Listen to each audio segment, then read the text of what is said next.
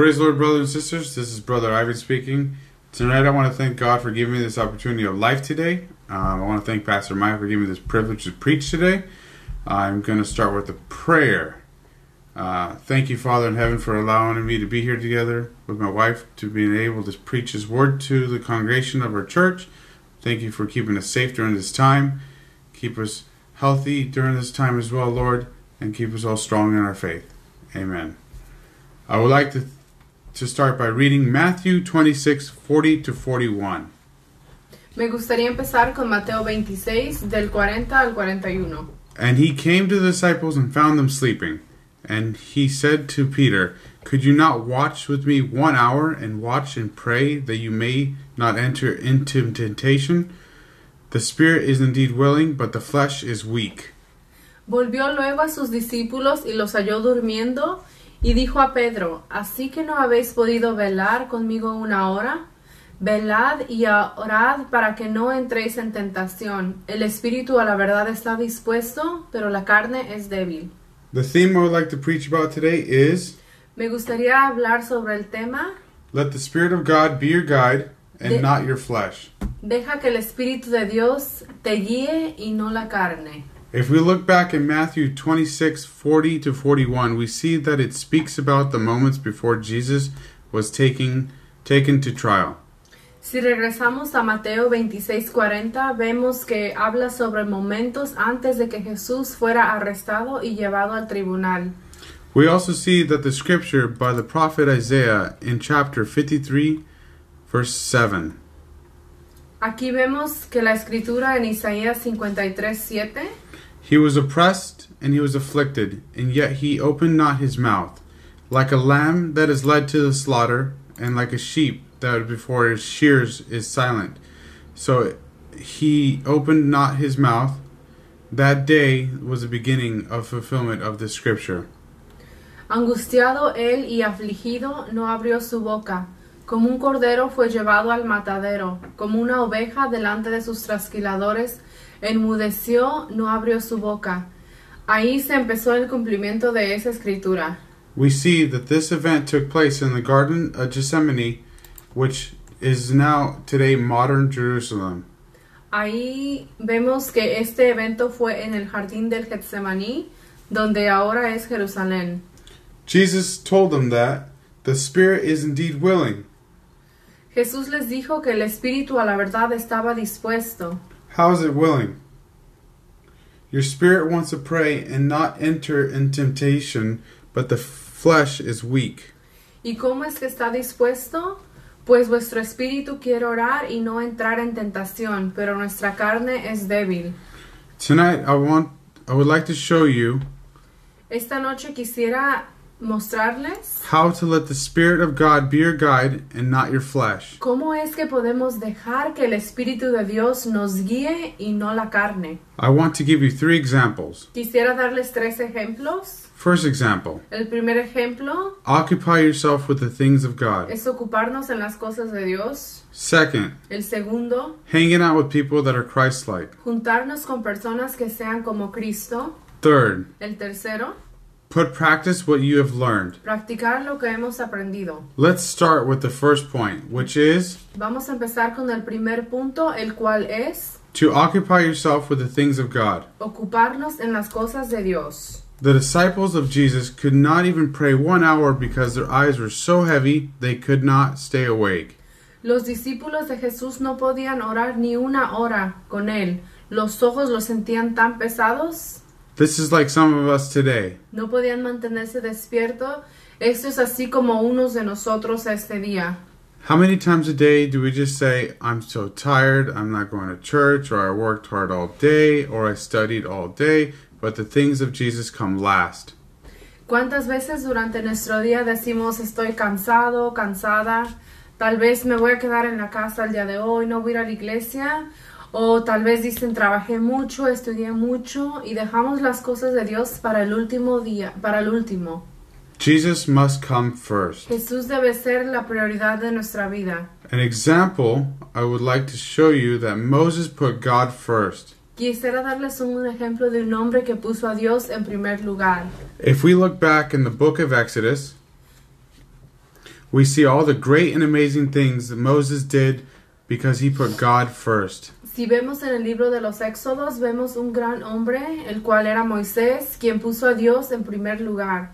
For example, Moses delivered God's people out of Egypt because Moses listened to what God had commanded him to the very end of his life, and Moses is an example to follow. Moisés obedeció a Dios cuando sacó a su pueblo de Egipto. Él escuchó lo que Dios le mandaba hasta el fin de su vida y Moisés fue un buen ejemplo a seguir. Now, El día de hoy, but we can stay awake watching a movie in the middle of the night, a veces nos quedamos viendo películas hasta la medianoche, also staying up late posting on Facebook, Instagram, Snapchat, and other social media apps. o nos quedamos mirando el Facebook, el Instagram, Snapchat o muchas más cosas en los medios sociales. It also affects your mental well being and your spiritual being. Esas cosas nos afectan mentalmente y también espiritualmente. We feed the flesh and not the soul. Alimentamos el- la carne y no el espíritu.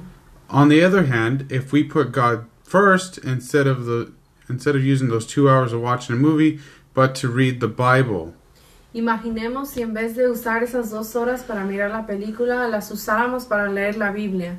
Imagine how many chapters we can read in two hours, or how many preachings you can listen in two hours. ¿Cuántos capítulos no podríamos leer en dos horas? ¿O cuántas predicaciones no podríamos escuchar en dos horas?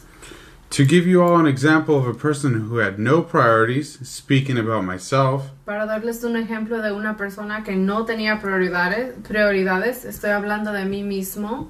before I could fully committed myself to my Lord and Savior, Jesus Christ, Antes de entregar mi vida al Dios y Salvador Jesucristo, I did not take the Word of God seriously. yo no tomaba la palabra de Dios en serio. I heard some stories Había escuchado unas and historias, saw some Christian videos, visto unos videos cristianos, but nothing really changed in my life pero en realidad nada me había hecho cambiar mi vida. until my son came into my life and changed everything in my life forever. Hasta que mi hijo vino a mi vida y cambió mi vida para siempre.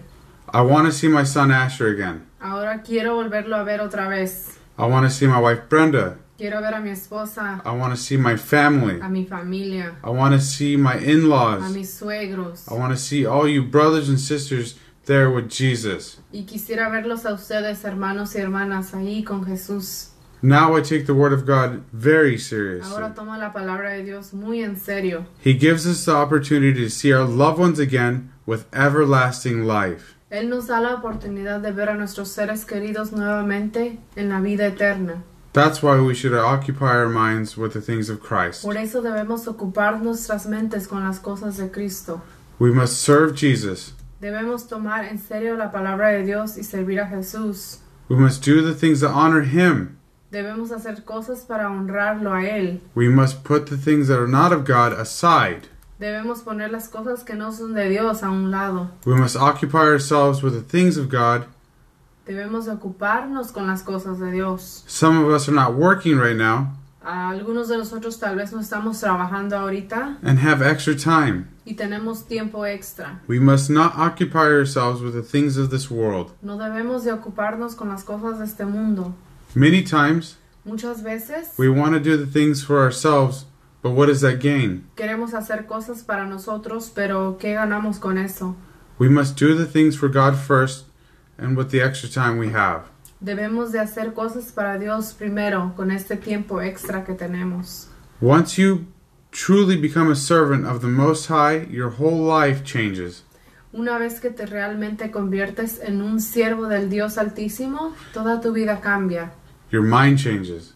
Tu mente cambia, Your priorities change. The things you thought were important become less important. tu mente cambia, tus prioridades cambian, las cosas que creías importantes se vuelven menos importantes. God becomes the number one person in your life, and to be honest, Dios se convierte en la persona prime- primordial en tu vida y para ser honestos, that's how it should be done. así es como debe hacerse. But Pero we must not harden our hearts from Jesus. no debemos endurecer nuestro corazón. By worshiping Jesus Christ, it does not make you and I weak. Al adorar a Jesucristo no te debilita ni a ti ni a mí. He gives us strength from the Holy Spirit daily. Él nos da la fuerza del Espíritu Santo cada día. We should be concerned and occupied of the things of God Debemos estar concernidos y preocupados con las cosas de Dios and not stop if things do not go your way, y no parar si las cosas no salen bien, but to keep following following through with Jesus every day. pero para seguir con Jesús todos los días. The second point is El segundo punto es, hanging out with people that are Christ-like. debemos de juntarnos con personas que son como Cristo. Why should we hang out with people that are Christ-like? ¿Por es que debemos de juntarnos con personas que sean como Cristo? There are many reasons why we should hang out with like-minded believers. Hay muchas razones por las cuales debemos pasar rato con creyentes de ideas iguales a las de nosotros. The first reason is that you have someone like Jesus with you to lead you away from temptation. La primera razón es que tienes la mentalidad, tienes la mentalidad de alguien como Jesús y te pueden aconsejar y ayudarte cuando caes en tentación. When Jesus said to Peter in Matthew 26:40, Cuando Jesús le dijo a Pedro en Mateo 26:40, So could you not watch with me one hour? Watch and pray that you may not enter in temptation? así que no habéis podido velar conmigo una hora, velad y orad para que no entréis en tentación. Could we just be with Jesus for one hour? ¿No podremos estar con Jesús solamente una hora? Just one hour of the day to, jo- to enjoy the things of God has given us? ¿Solo una hora del día para disfrutar las cosas que Dios nos ha dado? We have the prayer nights, but since coronavirus, we have not been able to meet up with each other. But we still pray at our homes, and how many people here still pray at their homes? Tenemos noche de oración, pero desde el brote del coronavirus no hemos podido reunirnos. Pero aún oramos en nuestros hogares. ¿Cuántas personas aún oran en su casa? Isn't this the perfect time to thank God for everything you have? ¿No es este el momento perfecto para agradecerle a Dios por todo lo que tenemos And to ask Him for His protection and not be afraid? y pedirle su protección y no tener miedo? Temptation comes at a cost. La tentación viene con un precio. Temptation can lead your mind away from God very quickly La tentación puede alejar tu mente de Dios bien rápido and put you straight into the devil's hands. y ponerte directamente en las manos de Satanás. By just praying one hour alone will keeps you away from the temptation of this world. Con orar simplemente por una hora te mantiene lejos de la tentación de este mundo. By just one hour of prayer can make a difference in your life. Una hora, simplemente una hora, puede hacer una gran diferencia en tu vida. Most importantly, gaining friends that have the Christ-like mentality as you do. Lo más importante es ganar amigos que tengan la mentalidad de Cristo como tú. To be there when you need to get when you need a hand to get back up. Estar ahí cuando necesitas una mano para volver a levantarte. You do not need to leave your house to find those friends who are Christ-like. No tenemos que salir de nuestras casas para encontrarnos personas que sean como Cristo. You can start being Christ-like to those who are in your own household. Puedes empezar a ser como Cristo con las personas que viven en tu casa. We're here to love each other like we love Jesus Estamos aquí para amarnos los unos a nosotros así como Jesús nos amó. and to love each other and how he intends us to do so. Y amarnos así como Él lo quiso. So I ask you to put your feelings about any person that you feel that has done you wrong in the past Entonces les pido que expresen sus sentimientos sobre cualquier persona que sientan que te ha hecho mal and just let it go in Jesus' mighty name. y déjenlo ir en el nombre de Jesús. We should keep in mind Debemos de tener en cuenta, we are here not to let our brothers and sisters fall, estamos aquí no para dejar a nuestros hermanos y hermanas caer, but to pray for one another and always be there when we need it most. Pero orar el uno por el otro y estar siempre ahí cuando más lo necesitamos. Just like just like how Jesus Christ is always there for us no matter what, Al igual que Jesucristo siempre está ahí para nosotros. we live and breathe his word. Vivimos y respiramos tu palabra. Brothers and sisters, if we're not serving Jesus, Hermanos y hermanas, si no servimos a Jesús, then I ask you, who are you serving? entonces les pregunto, ¿a quién estamos sirviendo? Because I will tell you, Porque yo les quiero decir I'm going to serve him till the day I die. que yo le voy a servir hasta el día que me muera. That's what I sworn to do, Eso es lo que prometí hacer. Are you going to do that as well? ¿Tú también lo vas a hacer? The third point El tercer punto, practice what you have learned. Practicar lo que hemos aprendido. Now, the very last point is extremely important. El último punto es muy importante. If we do not follow this point, Si no seguimos este punto, I'll have to say, what is the point of following Jesus Christ, our Savior? entonces, ¿cuál es el punto de seguir a Jesucristo, nuestro Salvador? We must practice what He teaches us, and furthermore, we must spread the Word of God to every living creature. Just like Jesus said, Debemos practicar lo que nos enseña y además debemos difundir la palabra de Dios a cada criatura, así como Jesús nos dijo en Mateo 28, 19 al 20. in Matthew 28 19 to 20, Go therefore and make disciples of all the nations, baptizing them in the name of the Father, and of the Son, and of the Holy Spirit, teaching them to observe all that I have commanded you. And behold, I am with you always to the end of the age. Por tanto, id y haced discípulos a todas las naciones, bautizándolos en el nombre del Padre, del Hijo y del Espíritu Santo, y enseñándoles que guarden todas las cosas que os he mandado, y yo estoy con vosotros todos los días hasta el fin del mundo. That is not something we keep to ourselves, much like a selfish child that does not want to share their toys. Eso no es algo que guardamos para nosotros solos, como un niño egoísta que no quiere compartir sus juguetes. Jesus commands us to spread the gospel, Jesús nos ordena compartir el Evangelio, to make disciples of all nations, hacer discípulos de todas las naciones, baptizing in the name of the Father bautizándoles en el nombre del Padre and then of and of the Son y del Hijo, and of the Holy Spirit. que es Jesucristo. And He is with us always in every situation. Él está con nosotros siempre en cada situación. He commands it. Él lo demanda. We must be able to talk to our friends and family members about the love of Jesus. Debemos de hablar con amigos y familiares sobre el amor de Jesucristo. You start off with love. Empiezas hablándoles con amor. You want to show them what, show them the love of God through your life and your actions. Debemos demostrarles el amor de Dios sobre nuestra vida y con nuestras acciones. I believe when I gave my life to God, Yo creo que cuando yo le di mi vida a Dios, I'm finally following the straight path. finalmente estoy siguiendo el camino correcto. He is the path I've been missing out. Eres el camino del cual me estaba perdiendo, That emptiness in my life that has been finally filled. ese vacío que finalmente se ha llenado.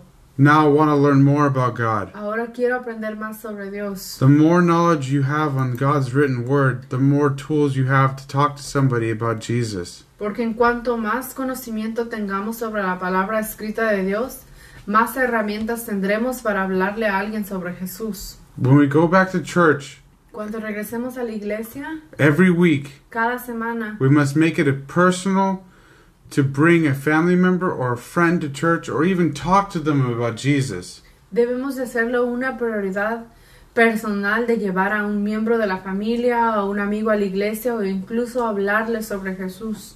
Because we need to speak to those who don't follow Jesus or don't know Jesus. Porque necesitamos hablar con aquellos que no siguen o e- aquellos que no conocen a Jesús. They need to be saved too. Ellos también necesitan ser salvos. We cannot be selfish. No podemos ser egoístas.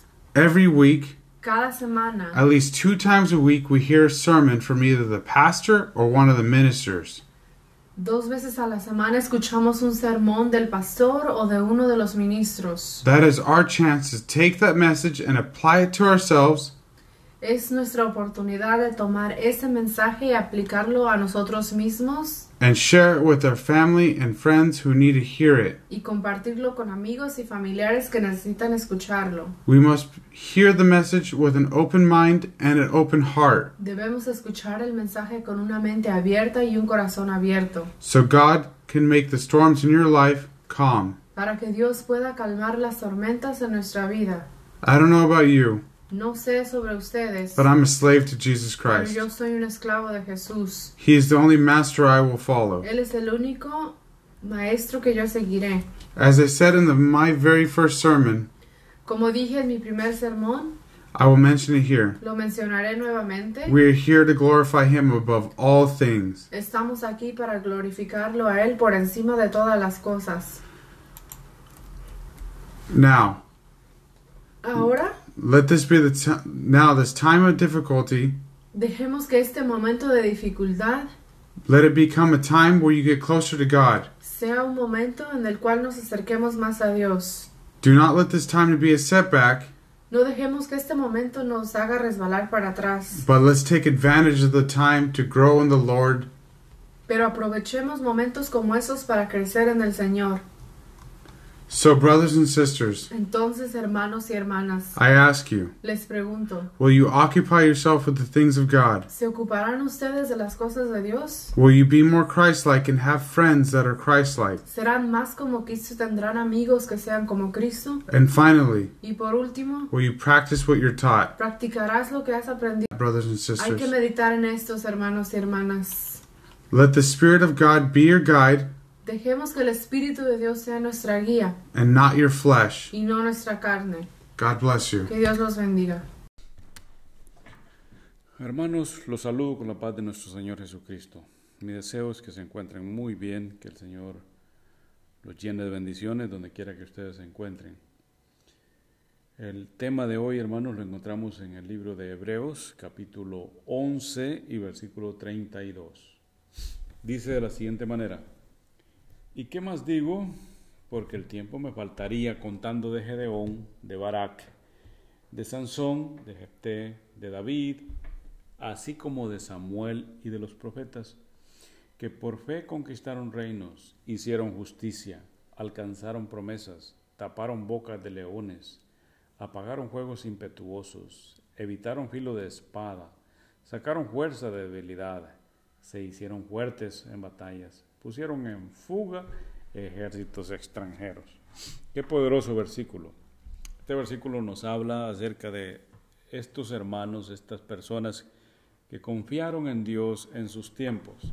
Capítulo 11 habla de, los, de las personas que le sirvieron a Dios, que tuvieron fe, comenzando con los patriarcas muy antiguos, como, como fueron uh, Abel, y, así hasta que llegamos a nuestro Señor Jesucristo.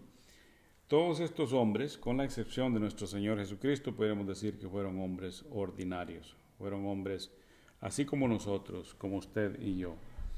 Lo que los hace diferentes a ellos es que ellos alcanzaron la fe que cambia todas las cosas, porque eso es lo que dice aquí, ¿verdad? Que ellos por la fe hicieron grandes cosas. Eh, cuando termina el capítulo 11 y empieza el 12, lo primero que dice es, en nosotros también teniendo en, en derredor nuestro tan grande nube de testigos. ¿verdad? O sea que tenemos una nube de testigos que nos ayudan a nosotros a mirar, observar, tratar de imitar la fe que ellos tuvieron, cómo fue que ellos salieron adelante, qué fue lo que hicieron. Y una de las cosas que nos damos cuenta es que fueron hombres comunes, fueron hombres ordinarios, fueron hombres que no eran extraordinarios, no tenían nada de extraordinarios. Y eso nos, nos llena de esperanza porque usted y yo también podemos hacer algo. Es triste de seguro, hermanos, como es la historia de muchas personas que nomás viven, crecen y se mueren, pero no hicieron nada para hacer la diferencia. Nada. Es triste mirar cómo hay personas que, aún teniendo la gran oportunidad de conocer a Dios, conocer la palabra del Señor, viven de esa forma. O sea, no, no, no, no dejaron nada, no, no sirven, no sirvieron, no pudieron dar un buen servicio al Señor. O sea, nomás vinieron a este mundo, crecieron, trabajaron de seguro y se murieron. Pero no se puede decir de ellos que hicieron algo para el Señor. Entonces, en este versículo nos ayuda a nosotros para no ser semejantes a estas personas, sino ser semejantes a estos que habla la palabra del Señor. De seguro que en la historia nosotros tenemos muchos ejemplos de personas que tuvieron grandes oportunidades y muchos de ellos hicieron bien, ¿verdad? Como hablamos de Moisés, como hablamos de David, como hablamos del profeta Isaías y muchos de los profetas, de los apóstoles, que eran hombres ordinarios, pero tuvieron esa grande oportunidad y no la dejaron perder. ¿verdad? Ellos sirvieron al Señor, hicieron grandes cosas. Y de seguro que aquí hace memoria acerca de ellos también, cosas que no están escritas en la palabra del Señor. Y bueno, en la historia tenemos reyes, eh, presidentes eh, que han hecho grandes cosas, ¿verdad? Como en los Estados Unidos tenemos presidentes que son recordados por las cosas que hicieron. Por ejemplo, un presidente que se llamó Andrew Jackson, ¿verdad? Peleó con los ingleses eh, allá en, en, esa área de Florida, de Nueva Orleans, le ganó esa gran guerra. También añadió una, una gran parte de lo que es Estados Unidos hoy. Y bueno, este, hizo grandes cosas, es uno de los grandes presidentes, así como el primer presidente de los Estados Unidos. Otros presidentes que, bueno, de alguna forma eh, hicieron grandes cosas, otros hicieron malas cosas y no se les, les encubrió. Eh, me viene a la memoria ahorita este, un presidente de México que es muy famoso, muy querido por la gente, pero estudiando la biografía de este presidente se da cuenta uno que ese presidente pudo haberle hecho mucho daño a México. Lo que sucedió fue que las circunstancias no se lo, no se lo prestaron, no se prestó, y más que todos los gobiernos que estaban en ese, en ese entonces de los Estados Unidos, como William McKinley, por ejemplo, entre otros. Este, me refiero al, señor don Benito Juárez. ¿Verdad? Si, si al estudiar la historia de él nos damos cuenta que él les ofreció a los americanos muchas veces todo el norte de México, todo el sur, él se dio cuenta que querían hacer un canal que uniera el Atlántico y el Pacífico, y él les ofreció el sur de México, de Veracruz hasta el otro lado, hasta el Pacífico. Eh, entonces, pero como no se cuenta de él, porque de alguna forma le favorecen a él los medios, le favorecieron. Entonces, así tenemos muchas personas en la historia. Pero en la palabra del Señor también tenemos hombres que hicieron daños y otros que hicieron bien. Aquí, la lista que tenemos aquí dice, nos menciona varias personas, nos menciona Gedeón, Barak, Sansón, Jepté, David, así como Samuel y los profetas. ¿Qué fue lo que hicieron ellos? Bueno, hicieron grandes cosas. Samson, ya sabemos que hizo grandes cosas. Jepté, David hizo grandes cosas. Samuel hizo grandes cosas. Hubo una ocasión en que él oró y el cielo tembló y cayeron truenos y rayos. Bueno, ¿quién era Samuel? Pues era un, hombre. Y entonces aquí tenemos al primero de esta lista, que es Gedeón, y nos vamos a centrar un poquito acerca de este hombre, porque de veras era un hombre ordinario, no era un hombre extraordinario. Él mismo dice eh, en el libro de en el libro de, jueces, ¿verdad? encontramos la historia de él, que él era el más pequeño, él era eh, uno de los insignificantes en Israel. Entonces, queremos aprender nosotros de estas personas, los, cómo, cómo le sirvieron ellos a Dios y qué se necesita para servirle a Dios o qué es lo que Dios quiere, qué es lo que Dios busca en una persona para usarlo en su servicio. Entonces el tema es las cualidades indispensables que se necesitan para dar un buen servicio a Dios, para servirle a Dios. De seguro que hay cualidades y, bueno, vamos a ver esas, esas, cualidades. La primera de esas cualidades que vemos, especialmente en esta persona de Gedeón, es que era un hombre ordinario, así como usted y yo, una persona así ordinaria, pero Dios lo puede usar grandemente. Dice eh, Jueces, capítulo 6, 14 al 16, y mirándole Jehová, aquí está la, aquí ya empezamos a ver esto, diferente, mirándole Jehová. Qué bonito. ¿Usted cree que Dios nos mira? Seguro que sí. Y mirándole Jehová, le dijo, ve con esta tu fuerza y salvarás a Israel de la mano de los madianitas. ¿No te envío yo? Bueno, aquí, miramos que Dios le está diciendo, dice el verso 15, entonces le respondió, ah Señor mío, ¿con qué salvaré yo a Israel? He aquí que en mi familia es pobre, en Manasés, y yo el menor en la casa de mi padre. Esa es la forma en que él se miraba, en que él veía quién era de veras y quién es, y nosotros lo podemos ver también. Sí, seguro, eso es lo que es. Jehová le dijo, ciertamente yo estaré contigo y derrotarás a los madianitas como a un solo hombre. Entonces aquí, ¿qué es lo que tenemos aquí enfrente de nosotros? Un pobre agricultor, una persona que estaba escondiendo su semilla, porque en ese tiempo estaban conquistados ellos por los madianitas, y los madianitas venían especialmente en el tiempo de la cosecha y se llevaban todo. Entonces ellos hacían cuevas, así como los chinos que hicieron, construyeron grandes murallas, muchas murallas, para evitar a los mongoles que vinieran a hacer lo mismo, a llevarle todas las, cosechas, el arroz, las ovejas que tenían. Entonces la última muralla que hicieron fue la gran muralla china que conocemos. Y dicen que el enemigo cuando entró allá a hacer lo que iba a hacer, entró por la puerta. De todas maneras no sirvió de nada la gran muralla. Así les pasaba a los israelitas. No importa cuánto hicieran, los madianitas venían y les llevaban todo.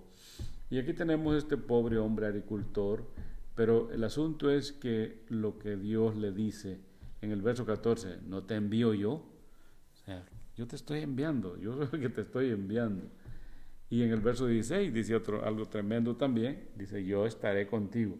O sea, eso es lo que hace la diferencia. Un hombre eh, ordinario se hace extraordinario cuando Dios está con él. ¿Por qué? Porque Dios no ve a Gedeón como él se veía. Gedeón se veía en cierta forma pero Dios lo miraba así como lo mira Dios. Dice el verso 34 del capítulo 6 del libro de jueces. Entonces el Espíritu de Jehová vino sobre Gedeón. Miren nomás. El Espíritu de Jehová vino sobre Gedeón. Eso es lo que hace la diferencia. Si leemos todos los jueces, vamos a encontrar esa frase siempre.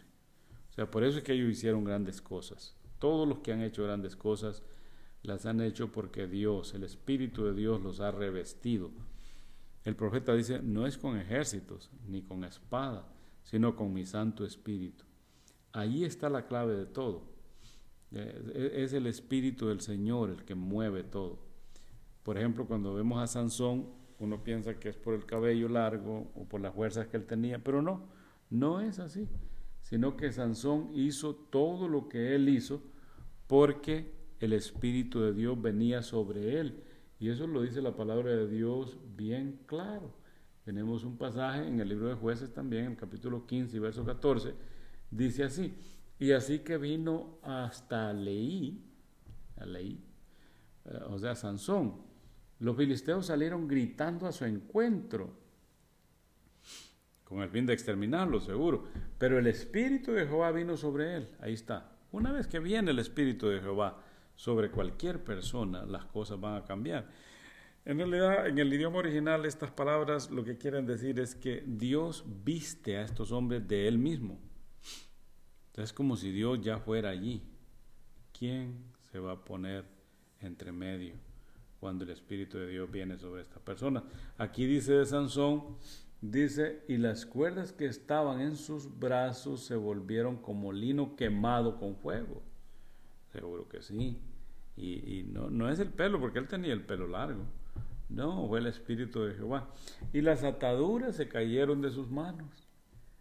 Y luego dice el verso 15, y hallando una quijada de asno, o sea, una quijada de burro, fresca aún, dice, extendió la mano y la tomó y mató con ella a mil hombres. O sea, la gran salvación que estamos viendo aquí, ¿por qué? ¿Cuál es la diferencia? Porque el Espíritu de Dios vino sobre este hombre. Así está lo que dice aquí de este hombre, de Gedeón. Es el Espíritu de Dios. El verso de 34 otra vez dice, entonces el Espíritu de Jehová vino sobre Gedeón, y cuando éste tocó el cuerno, los abieseritas se reunieron con él. Entonces, cuando, él, cuando vino el Espíritu de Dios, una de las primeras cosas que sucedió es que todas estas personas, sintieron ese llamado para ir a apoyar a Gedeón y se reunió con él un gran ejército. Se reunieron todos con él. Entonces, ah, este hombre ya no iba a ser igual. ¿Por qué? En, el Nuevo Testamento, en el libro de Efesios, por ejemplo, nos dice algo semejante a nosotros, los que estamos en Cristo. nos dice que una persona va a ser diferente cuando esté vestida de, del Señor, de Dios. Dice en el capítulo 6 y versículo 10 del libro de Efesios, por lo demás, hermanos míos, fortaleceos en el Señor y en el poder de su fuerza, vestidos de toda la armadura de Dios, para que podáis estar firmes contra las acechanzas del diablo. estas acechanzas del diablo existen. En otro lugar dice Pedro, dice el apóstol Pedro, que el diablo anda como león rugiente buscando a quien devorar. Entonces aquí dice, porque no tenemos lucha contra sangre y carne, sino contra principados, contra potestades, contra los gobernadores de las tinieblas de este siglo, contra huestes espirituales de maldad en las regiones celestes. Por tanto, tomad toda la armadura de Dios para que podáis resistir en el día malo. O sea, ahí está. ¿Cómo podía resistir uh, Gedeón contra aquel gran ejército? Pero con el Espíritu de Dios sí podía y habiendo acabado todo estar firmes, dice aquí. De eso se trata. En Gedeón vamos a ver siempre eso, estar firmes. Él le mandó a su, a su ejército estar firmes. Lo mismo mandó Moisés allá en, el Mar Rojo, estad firmes y no temáis y veráis la salvación que Jehová va a hacer hoy delante de ustedes. Entonces dice el verso 14, estad pues firmes, ceñid vuestros lomos con la verdad y vestidos con la coraza de justicia y calzaos los pies con el apresto del Evangelio de la paz. Sobre todo, tomad el escudo de la fe con que podáis apagar todos los dardos de fuego del maligno. Y tomad el yelmo de la salvación y la espada del Espíritu, que es la palabra de Dios, orando en todo tiempo con toda oración y súplica en el Espíritu y velando en ello con toda perseverancia y súplica por todos los santos. Esto es lo que es estar vestido de Dios. Si usted no había puesto atención a esto, pues esto es lo que es estar revestidos de, Dios. Y cuando una persona está revestida, Dios lo hace extraordinario, a un hombre ordinario completamente. Y que no se le olvide a uno que eso es lo que somos, somos gente ordinaria. Pero si Dios nos usa, podemos hacer cosas grandes. Entonces es el primer requisito, que sea ordinario, que sea, que sea alguien sencillo como Gedeón.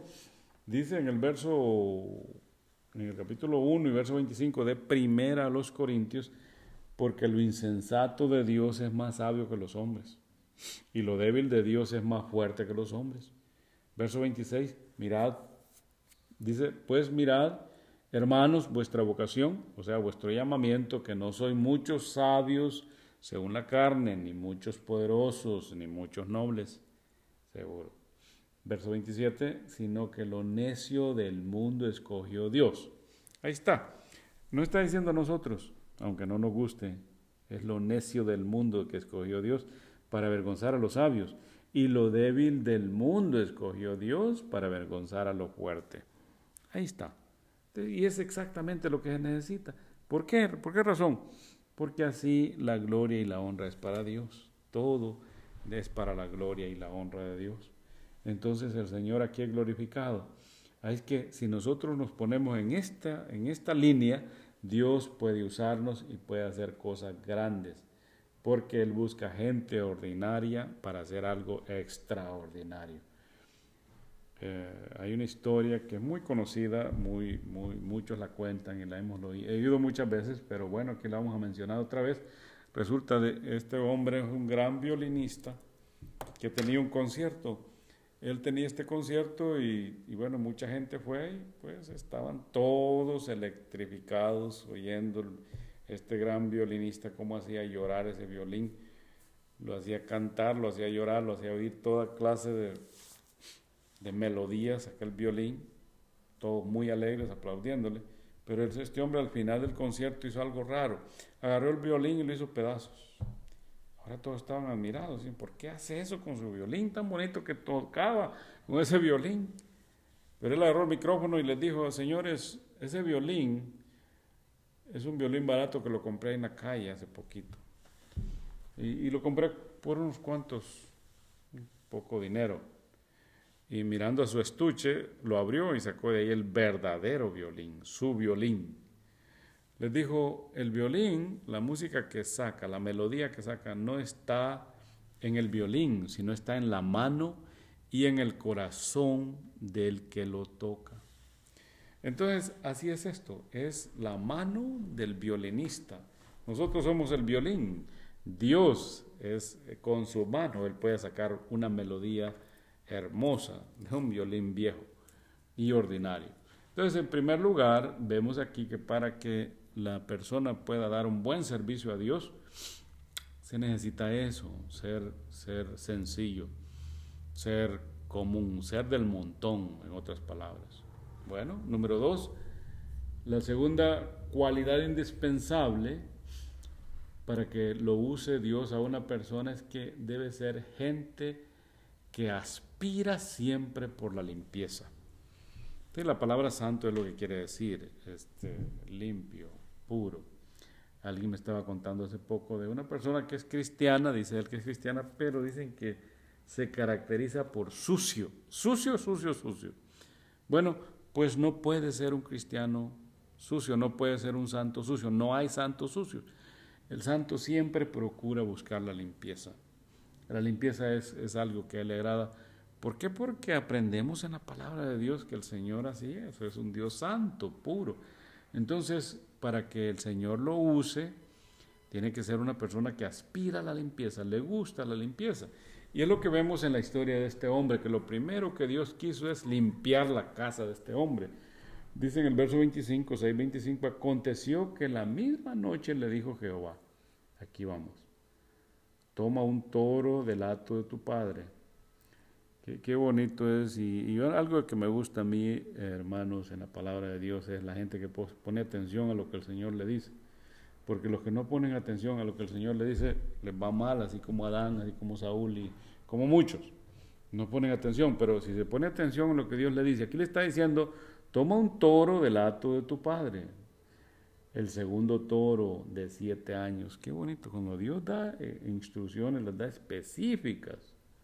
Entonces así tiene que hacerse, así como dice él, así, así. Aquí así le dijo y así tenía que hacer. Imagínense que Gedeón hubiera dicho, no, mejor este otro, esta vaca que está aquí, pues no hubiera funcionado la cosa. Pero como hizo así, y luego le dice, y derribe el altar de Baal que está, dice, que tu padre tiene. Si lo va a usar, pues vamos a limpiar primero. Y corta también la imagen de acera que está junto a él. O sea, así estaba la casita de este hombre, llena de ídolos. Ahí estaba el papá y la mamá dioses ahí. ¿verdad? La mamá acera y el hijo Dios Baal.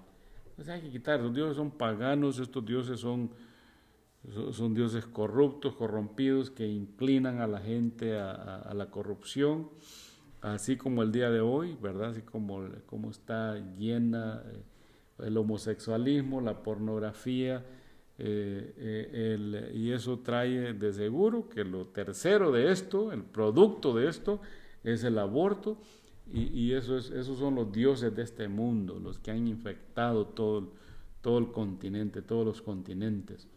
Entonces, esas cosas, aquí dice Dios, bueno, tienes que limpiar eso. Verso 26, y edifica altar a tu Dios en la cumbre de este peñasco, en lugar conveniente. Y tomando el segundo toro, sacrifícalo en holocausto con la madera de la imagen de acera que habrás cortado instrucciones específicas. Entonces, Gedeón era una persona que él sabía que eso no estaba bien, lo que estaba haciendo su padre, y de seguro, pues él sabía, también entendió que Dios lo quería usar, Dios lo empezó a usar, y hay que empezar a limpiar. Para que Dios nos use, tenemos que sacar a los ídolos, esa suciedad de ídolos que impiden que Dios nos use en su obra. Porque es que mucha gente es inútil en la obra de Dios, porque tiene un montón de ídolos. Los ídolos son todo aquello que se pone en medio de Dios y la persona. Eso se llama ídolo, porque esto obstruye que la persona mire a Dios. Se levanta por la mañana y ¿qué es lo que mira? Su ídolo. Entonces, hay ídolos que son bien pesados y que ah, impiden no solo a los que son idólatras por naturaleza, sino que también a los pobres cristianos. también ellos. Yo le voy a mencionar algunos que no estamos acostumbrados a identificarlos, pero hay que identificarlos. El primero se llama miedo. Miedo es un ídolo terrible. Porque si alguien dice yo tengo miedo, pues entonces lo tiene. Y ya sabemos nosotros que eso es lo que impide a muchos. Por ejemplo, ¿por qué no le sirve a Dios con todo su corazón? Porque tiene miedo. Tiene miedo, ya sea a las personas que van a decir, no puede evangelizar porque tiene miedo, no, porque le van a rechazar. Eh, ya no se diga para traer sus ofrendas, tiene miedo que se le va a acabar, que no le va a alcanzar. ¿Y cuál es el resultado? Se hace inútil. A Dios lo tiene de sobras, es el Dios de las sobras. No el Dios de las obras, sino el Dios de las sobras, porque a Él se le da lo que le sobra, si es que sobra. Y si no, pues no le da nada, porque si alguien no le da nada, si alguien no trae ofrenda, bueno, pues que no le alcanzó, porque para otras cosas sí alcanzó, pero menos para Dios. Entonces, ¿qué es lo que lo llevó hasta allí? Yo le voy a decir cómo se llama. Se llama miedo. ¿Ves? El miedo es uno de los ídolos terribles y necesita ser sacado. ¿Y cómo se saca? La palabra de Dios dice bien clarito, en el amor no hay temor, sino que el perfecto amor echa fuera el temor. Ahí está. El perfecto amor es Dios y Él echa fuera el temor. Si está lleno de Dios, oh, pues no va a haber temor. Porque el temor lleva en sí castigo de donde el que teme no ha sido perfeccionado en el amor. Entonces nosotros necesitamos limpiarlo, ese primer ídolo. Hay otro ídolo aquí que se llama la televisión y todos sabemos que eso es un gran ídolo. ¿Por qué? Porque el papá, la mamá y los hijos están ahí en la sala frente a este ídolo que les está diciendo que vistan, que coman, que beban, a donde vayan, a donde no vayan. Y en estos tiempos Él se encarga de meterles todo el miedo posible para asustarlos. Es, tremendo.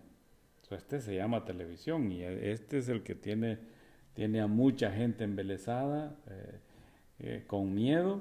¿Por qué? Porque no se ha podido, no se ha podido quitar. Eso ese es otro ídolo, ¿verdad?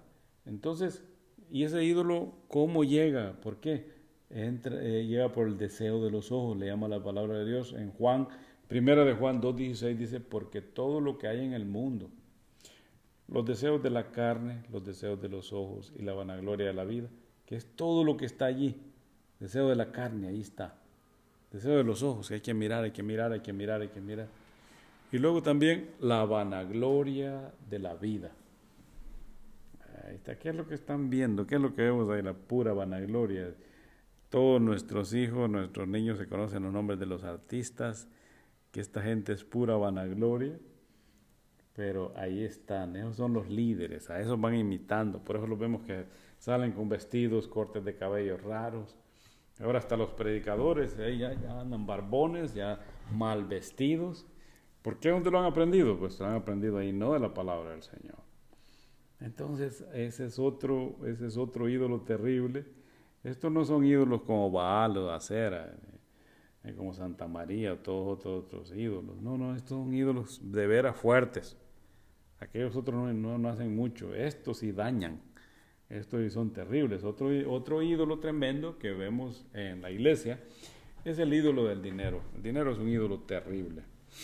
Bueno, en los Estados Unidos ahí dice en Dios confiamos, pero si usted tiene un billete de a 100 en las manos, pues el mismo billete le dice en Dios confiamos, ahí está tu Dios, en, el, en tus manos tienes tu Dios, en ese confía, en ese confía la gente, porque ni modo que sea que confían en Dios. Si fuera así, las cosas fueran muy diferentes. ¿verdad? El cristiano tiene que aprender a confiar en Dios, el Dios que hizo el cielo y la tierra, no, no un billete. Entonces, eh, Dice 1 Timoteo 6, 9, porque los que quieren enriquecerse caen en tentación y lazo. ¿A dónde caen? En tentación y lazo. ¿Y qué quiere decir eso? Usted sabe que diablo quiere decir tentador y lazo pues es la trampa que él pone. Entonces caen en el diablo. Los que se quieren enriquecer caen en el diablo. O sea, los que miran al dinero. Yo he visto personas más que todo personas ancianas, jubilados, eh, donde hay casinos, usted va a ver que esos están llenos de gente allí, que ahí se mira cómo salen después afligidos, porque ya ahí no es para ganar, ahí es para perder. Si ahí fuera para perder, pues no tuvieran esos grandes edificios y ese montón de máquinas. Pero usted mira mucha gente ahí dejando todo su dinero y ahí se van semana con semana. Sí, aquí dice, caen en tentación y lazo, en muchas codicias necias y dañosas que hunden a los hombres en destrucción y perdición. Qué bonito es la palabra del Señor. Verso 10 dice, porque raíz de todos los males es el amor al dinero. No el dinero en sí, el dinero no, no tiene nada que ver, es el amor al dinero, el cual codiciando algunos se extraviaron de la fe y fueron traspasados de muchos dolores. Ahora, la advertencia y la sabiduría está en el verso 7 y en el 8. Aquí dice, porque nada hemos traído a este mundo y sin duda nada podremos sacar. ¿Qué sabiduría es esta? Así que teniendo sustento y, abrigo, estemos contentos con eso. Así es. Porque de veras, si se empieza a afligir, pues todo lo que va a hacer es afligirse. ¿Qué va a ganar con eso? No, no, no nada, de nada va a servir.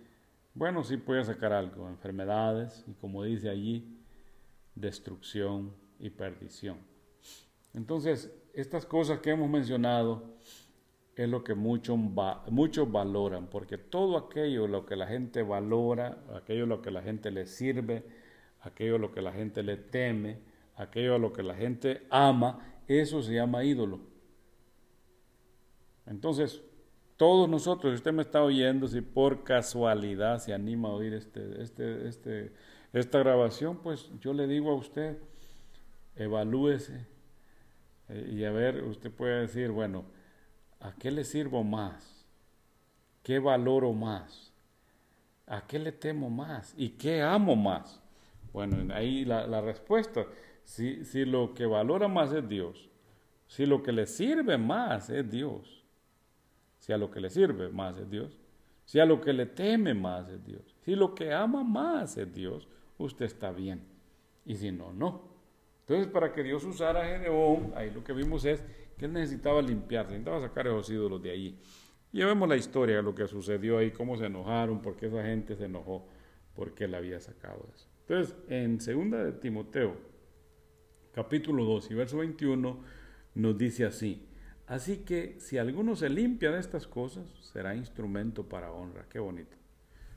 si se limpia, seguro que sí. ¿A quién le gusta eh, usar un vaso sucio para tomar agua? Nadie le va a usar. Pues a Dios tampoco. Así que si alguno se limpia de estas cosas, será instrumento. Aquí está.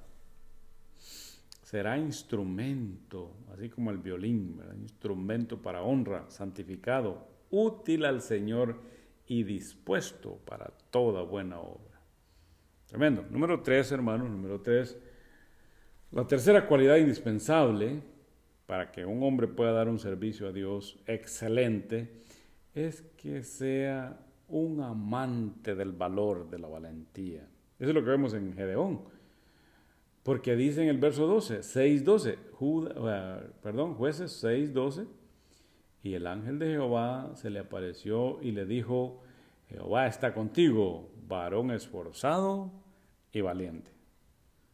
Muy bien. Dentro de él había algo que se llama valor, valentía. ¿Verdad? Era un hombre valiente. Aquí dice el Señor, Jehová está contigo, varón esforzado y valiente. Entonces, la valentía es un requisito indispensable para servir a Dios.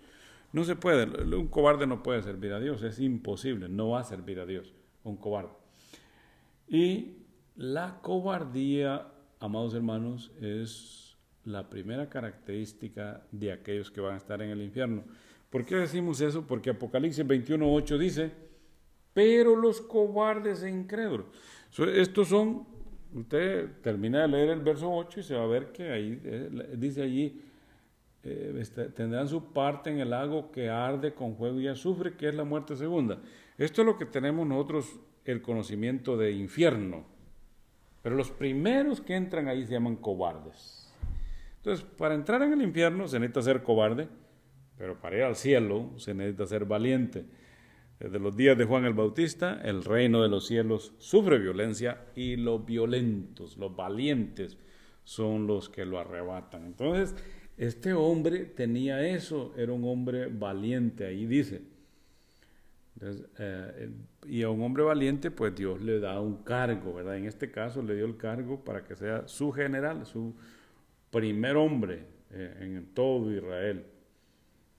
Entonces vemos también en los que le iban a servir, los que se juntaron con él, sí, vino mucha gente, pero en el capítulo 7 y verso 3 dice, ahora pues haz pregonar en oídos del pueblo, diciendo, quien tema y se estremezca, madrugue y vuélvase desde el monte de Galat. Y se devolvieron de los del pueblo veintidós mil y quedaron diez mil. Eso nos da a entender que se habían reunido treinta y dos mil. En realidad eh, era un grupo pequeño a comparación del enemigo, porque el enemigo dice que era como la arena del mar. Y tenían elefantes, tenían camellos, tenían toda clase de equipo de guerra. Y estos pobres muchachos, pues, ¿qué tenían los pobres israelitas? Y este andaba escondiendo para, para esconder su cebada. Entonces, aquí tenemos que, que aquí hay un montón de cobardes, un montón de miedosos. Ahí dice, haz pregonar en oídos del pueblo diciendo, quien tema y se estremezca. Bueno, es que en una guerra no es fácil estar. No, saber que está el enemigo cerca y que en dos o tres horas vas a atacar es tremendo. Entonces, ah, ahí tenemos que, que se le dijo al pueblo, bueno, no, no va a haber pena, no va a haber castigo, el que tenga miedo no váyase y no le va a pasar nada. Y ahí dice que se le fueron 22 mil y le quedaron 10 mil.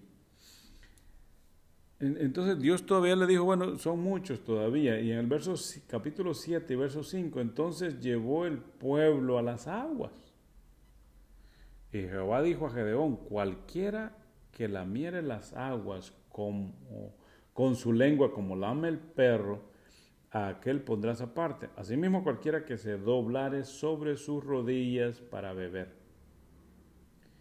Aquí, aquí, aquí vemos todavía, eran diez mil personas, pero esos diez mil, la mayoría se doblaron. O sea, imagínense, el enemigo ahí estaba cerquita y estas personas tomando así como si estaban tomando en tiempo de fiesta. Pero aquí queda ahora un grupo pequeñísimo, dice, y fue el número, el verso 6 dice, y fue el número de los que lamieron llevando el agua como, dice, con la mano a su boca, 300 hombres. Y todo el resto del pueblo se dobló sobre sus rodillas para beber las aguas. Entonces aquí lo que tenemos es un montón de personas que eh, eh, no, no eran valientes, no tenían esas características, no eran personas que estaban al tanto de lo que estaba sucediendo, parece que eran, no, sabían, no sabían qué era lo que estaba pasando. Entonces no, eran cauciosos, no, no, miraban el peligro que tenían cerca de ellos. Entonces la valentía lleva a todos estos hombres. Aquí ya, como quien dice aquí, Gedeón tiene 300 Gedeones. Entonces, Josué, nosotros sabemos, hermanos, Josué no podía repartir la tierra sin ese atributo de valentía. Eso es lo primero que el Señor le dice. Mira que te mando que te esfuerces y seas valiente. para repartir la tierra, Josué le dice el Señor, necesitas ser valiente. Necesitas la valentía. Y nosotros ya sabemos que él hizo buen trabajo. No temas ni desmayes, porque Jehová tu Dios estará contigo a donde quiera que vayas. ¿Cuál es la enseñanza en todo esto, hermanos? queremos nosotros dar un servicio bueno a Dios. Sí, oímos, últimamente hemos oído que se murió Julano, se murió el hermano, se murió la hermana, y siempre debemos pensar que también nosotros se nos acercan los días. Cada vez que cumplimos años es un año menos y estamos llegando a los fines. Pero, ¿qué se va a decir de nosotros? Vamos a que hicimos un buen servicio, dimos un, buen, hicimos un buen trabajo, ¿verdad? Si Dios está con nosotros, ¿quién contra nosotros? Y podemos hacer un buen trabajo.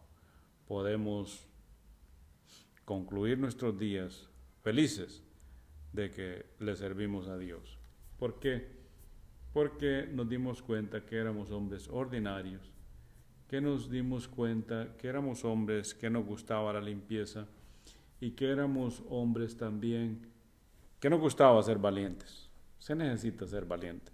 Si usted dio ese paso de venir delante de los hermanos y decir, le voy a servir a Dios durante toda mi vida, cuando le preguntaron, ¿cuánto tiempo le vas a servir a Dios? Pues se necesita valor para hacer eso. Necesita para valor para decir soy cristiano. Necesita valor para llevar una Biblia y para decirle a alguien, ¿conoces a Dios? Déjame enseñarte un poco. Ese es todo el servicio que nosotros tenemos que hacer. Es sencillo. ¿Qué es? ¿En qué se divide nuestro servicio? Se divide en pocas partes. Una de ellas es glorificarle con nuestra boca, reunirnos o donde estemos, glorificar a Él, reconocerle. Otro es cantarle alabanzas cuando venimos a la iglesia, cantarle alabanzas, de esa forma también lo glorificamos. Y otra es traer nuestra ofrenda. Miren toda la Biblia y se va a dar cuenta que es todo lo que han hecho, lo que le han servido a Dios. ¿Qué más? ¿Qué otra cosa han hecho? Lo mismo, eso es todo. Bueno, hagámoslo. Y cuando terminemos vamos a poder decir, he peleado la buena batalla. Porque eso fue lo que hizo Pablo. Y el apóstol Pablo cuando terminó sus días dijo, yo ya estoy para ser sacrificado y el tiempo de mi partida está cercano. He peleado la buena batalla, he acabado la carrera, he guardado la fe. Por lo demás, me espera la corona de justicia. En otras palabras, hay un pago. Me espera la corona de justicia, la cual el Señor juez justo dará, y no solo a mí, sino también a todos aquellos que se dedican al servicio de nuestro Dios. Dios me los bendiga, queridos hermanos, y mientras estemos aquí, pues aquí nos estamos viendo, nos estamos oyendo más bien por medio de este medio. Bendiciones a todos.